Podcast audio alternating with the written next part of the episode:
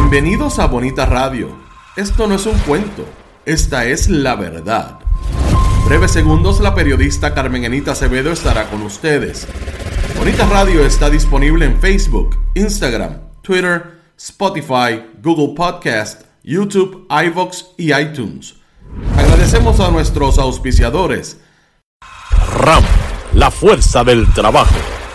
Cooperativa Seno Gandía, solidez y futuro. Y buen vecino café. Nuestras transmisiones son viables también gracias al apoyo de ustedes. Pueden enviar sus donativos accediendo a bonitaradio.net. Allí podrán realizar su aportación a través de PayPal o tarjetas de crédito. También pueden realizar su donativo por ATH Móvil Negocios a la Fundación Periodismo 21. O pueden enviar un cheque o giro postal a PMB número 284, Pio Box 194000, San Juan, Puerto Rico 00919-4000. Bonita Radio, esto no es un cuento, esta es la verdad. Con ustedes, la periodista Carmen Enita Acevedo, en directo desde el estudio Roberto el Indio Acevedo.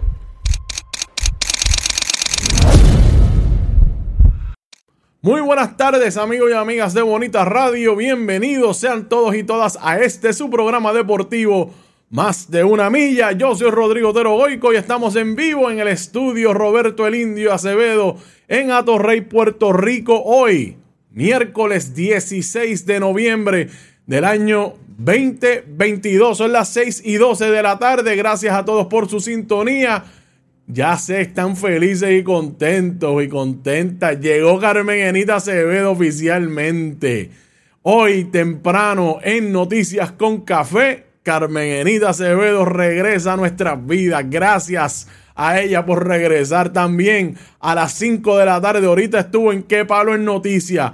Mucha información y el análisis de todas o muchas de las cosas y las importantes que ocurrieron en estas últimas dos semanas cuando ella estuvo fuera de vacaciones. Así es que bienvenida de vuelta Carmenita Acevedo Betancur y ustedes ahí están, ahí estaban activados desde tempranito, café en mano para ver a Carmenita Acevedo. Este es su tiempo de deporte, esto es su programa Más de una milla hoy vamos a tener varios temas. Vamos a hablar, ya me invito, voy a llamar al director del baloncesto 3x3 porque yo quiero hablar con él, darle continuidad al desempeño de nuestras selecciones allá en el AmeriCop que fue hace el fin de semana antipasado, debido a que yo estuve afuera, no pudimos hacerlo antes, pero vamos a hablar con Roberto Cañada ya mismito. Pero de una decisión importante que se dio ayer en el conclave, o sea, los apoderados del baloncesto superior nacional, que entre varias cosas decidieron no aumentar la cantidad de refuerzos en los equipos para este venidero torneo. ¿Por qué esto es importante? O sea, ¿por qué es importante y eso es bueno o es malo, tener más eh, refuerzos. Vamos a hablar de eso también. Vamos a hablar también del baloncesto superior nacional femenino, que ayer hubo dos juegos y las atenienses de Manatí dieron tremenda escarpiza. Cementan, o sea, reafirmando lo buenas que son. Vamos a hablar de eso también. Vamos a hablar también del, del, béisbol profesional de la Liga Roberto Clemente. Vamos a hablar del Clásico Mundial de Béisbol, un anuncio bien interesante sobre los fogueos que va a tener nuestro equipo eh, de cara al Clásico Mundial en, eh, en marzo. Así es que ya lo saben, pónganlo en la nevera. Yo sé, estamos, mira cómo el estilo se ve bien, no pueden decir que no. Eh, ah, señor director, la gente está comentando ayer, comentando, oye, Rodríguez, esa chaqueta queda bien, pues vamos a con chaqueta por aquí para abajo. Yo les expliqué ayer lo que había con la cosa de, de, de, la chaqueta. Es para poder, pues, hay, que tener clase y estilo. Nosotros aquí somos una gente seria. Mira, vamos a llamar a Roberto Cañada, director del torneo 3x3 para hablar con él sobre ese desempeño y algunas cositas más. Así es que estamos llamándolo ahora en vivo. Eh, vamos para adelante. ¿Se oye todo bien allá, señor director? Muy bien. Estamos aquí esperando. Señor Roberto Cañada, director del baloncesto 3x3, bienvenido nuevamente a más de una milla aquí con, en Bonita Radio.